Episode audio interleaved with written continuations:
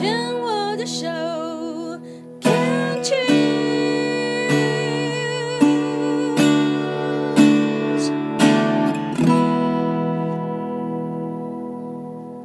病虫害防治第二段要继续跟晶晶聊一聊，晶晶聊了自己的罹癌过程，那我们就继续来听晶晶来跟我们分享属于你的生命花园，好不好？好啊，没有问题。我接下来就想问你，就是说，好，那你走在路上一个人哭，你第一个通知的是谁？把这个消息没，没有，我那个时候谁都没有说，你就在演八点档自己。爬回洞穴里，舔着那个伤口，想说自己疗伤，自己处理完毕，是不是这个画面？很像，很像。因为我刚刚有说我是一个人在北部工作，所以我的家人都不在身边。嗯，然后我在生病之前呢，其实我花了很多时间在经营我的感情。对，我就是还也好奇说，你那个时候是在情感关系当中吗？呃，我那个时候应该是分手有一段时日了。OK，对，但是就是我在之前呢，我花了很多时间在经营我的感情，以至于我其实也没有什么好朋友，因为我的时间都。你什么星座啊？我是狮子座。哇哦，那是想要维系、想要有一个家庭的那种感觉，就全缩进去了。嗯，我觉得也是，再加上我可能离乡背景工作，有时候会觉得同事们在这边有个家，那发生什么事情有人可以互相照应，似乎也没有不好。那我那时候的前男友，其实我跟他的状况不是特别的明朗，我们其实就是长期分分合合，搞暧昧就对了。呃，我们可能就是对方什么星座？对方是处女座。宽以待己，严以待人的那种，特别是对自己的伴侣，常常有很多的“你为什么要这样子？你为什么要那样子？” 然后就很挑剔，可是自己怎样都行的那种。对，因为曾经有一个前男友就是处女座，这是个人经验啦，嗯、你可以听听看。因为我跟处女座的男性的伴侣相处的时候，我只能说在那段关系当中，我很不快乐，因为我一直觉得我不够好。嗯。他就会一直要求我，一直挑剔我，我就会觉得说，怎么好像怎么都配不上你，或者是我好像永远都不对。那我那时候又比较是不太确认自己是谁，我比较是那种外在取向的，就是说我会必须要依赖外在的界定评断去确认我自己的定位，确认我是谁。很少有自己的主见，或者是自我定义，说我到底喜欢什么，不要什么。嗯、特别又在感情当中的话，你就会是以他的喜好为我唯一遵从的一个依归。我不知道你是不是也是会有在情感当中，因为太急着想要有一个伴了，就会比较直觉的说法是会比较想要委屈自己，把自己放在后面，然后把他跟嗯他跟我放在前面。我觉得 Debbie 分析的很好，嗯、呃，刚刚听 Debbie 分析，我会觉得其实这样我一回想，当初的我很目标导向，因为我太想要有一个家庭了，所以我可能没有去评估说这个人适不适合跟我共组一个家庭，我只我只想说我先达到这个目标，我再来烦恼目标达成之后我后续要怎么维持，后面再说没关系啦。对，没错。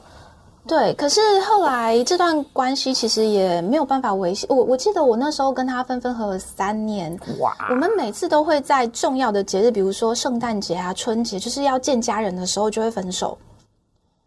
对，因为其实他也不是想要真的马上就步入婚姻的，或者是说，可能刚刚 Debbie 分享的很好，是你那时候的那段关系，你会觉得好像对他来说，你永远都。没有不够好，对，所以我觉得可能在那段关系，他也是这样看我。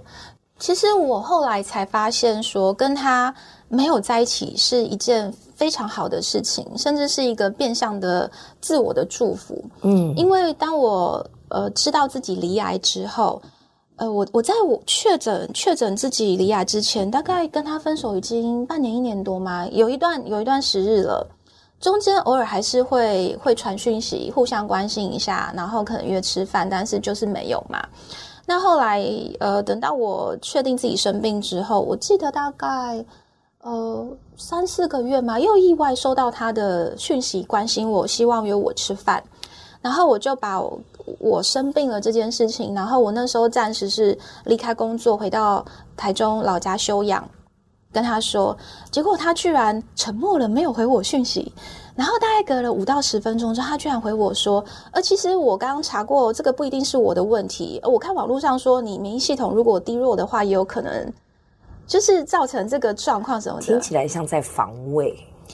他可能是怕我跟他要钱之类的吧？因为你也没有要他负责任呐、啊，只是说这样子的一个子宫颈癌，蛮极高的几率是这样。”就觉得他好像有一点此地无银的那种感觉，我又没说怪你。我觉得有些人他可能是他其实对自己也不够负责，所以当你开始质疑他的时候，他自己也慌了。因为他既然不能对自己负责，就是我们当初那段感情，他当然也没有办法替那个时候生病的我负责。那我只是我其实想要跟他说。只是说你应该也要去检查一下。对，对我我我我猜想你的意图也是这样，可是往往在呃在关系当中，呃我们的意图会被对方给误解。我们没有我们要概括承受的责任是我们没有告诉对方我的意图是什么，那对方就开始揣测你为什么要跟我这样讲。你要我负责吗？还是要付钱啊？不负责我就要付钱吗？然后他就会根据他自己的揣测跟解读，他开始会去有一些行为，甚至一些情绪产生。我直觉晶晶是一个善良的女性，其实可能就是跟他讲说，你自己也要小心啊。对啊，因为都分手了，那确实有极高的几率是这样的话，那你是不是自己也要去注意一下？特别，其实我我当初的想法是，我为什么会想跟他说？一来是我觉得他也需要去检查，二来其实我觉得他欠我一个道歉。嗯，对，因为我觉得一段关系，大家都是，我觉得不分性别，是两个人都要互相保护对方。对，那既然没有做到，其实也不是说我们要事后再去责怪他，但我觉得一句道歉其实就够了。那。我不是要跟他要钱，我不需要他替我负责。毕竟我们那时候谈恋爱也都三十几岁了，是一个成人成人了。那我们工作都好一段时日，都可以替自己的生活负责了。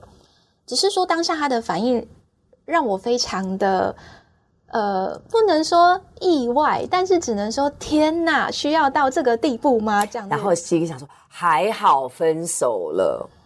然后我我真的我就沉默了十分钟之后，我就打了超一大段，我就说，其实当初跟你没有结果，我现在觉得真的是一件很棒的事情，好棒一个自我的完形，嗯，对。然后我后来就跟他说，其实跟你说这些也不是要你负责什么的，就是我把我真正的想法跟他说，我只是说，毕竟我觉得你还是会跟其他的女生在一起，那你如果真的爱对方，你还是要去保护对方的。对啊，那后来我就我就没有再理他了，就就道歉就没有，呃，没有从他口中说出这样子的一个概括承受。谢谢你的关心。大概在后来，后来我们那个对话结束之后，再隔了两三个月吧，他又传讯息想约我见面吃饭。嗯，那其实我理解他的个性啦，通常这个就是他的他的道歉了啦，嗯，但我不接受，因为我那个时候其实已经觉得。我看透了他，就是没有要到，也对你来讲，你不会黏住卡在那里，说我就一定要听你亲口说个道。因为很多人生命当中的卡关就是在那个我执。至少我听到的是，好像你很清楚你要什么，但要不到也没关系，因为你自己已经 move on，已经往前走了。我那个时候是因为我已经手术完了，我确定我可以活下来了。所以，如果那个时候还在未知的时候，你会需要这样子的一个完整的一个一个动作吗？我觉得多少还是需要，因为我觉得当下你在一个未知的状况里面，你的身心灵都是非常的、非常的脆弱的。有一点点外来的，不管是道歉也好、安慰、鼓励、祝福，任何任何的这种能量进来，其实都能够让你再多走那一步。嗯嗯，理解。嗯，谢谢晶晶，因为我认为不容易啊，一位女性，然后单身，然后独自的在北漂，在台北工作，遇到了这样的事情，嗯，当时是选择自己处理这样子，然后在这个过程当中，当然是现在四年后回看那段时间，听起来晶晶是一个非常清楚知道自己要什么。我认为是自觉能力是够的，嗯，是够的。所以这个呃，相对而言的话，嗯，自觉能力够有两个方向，一个是说自己比较容易自在。的去不管面对什么样的状况，因为我知道我在哪里，那个自我定位的能力是强的。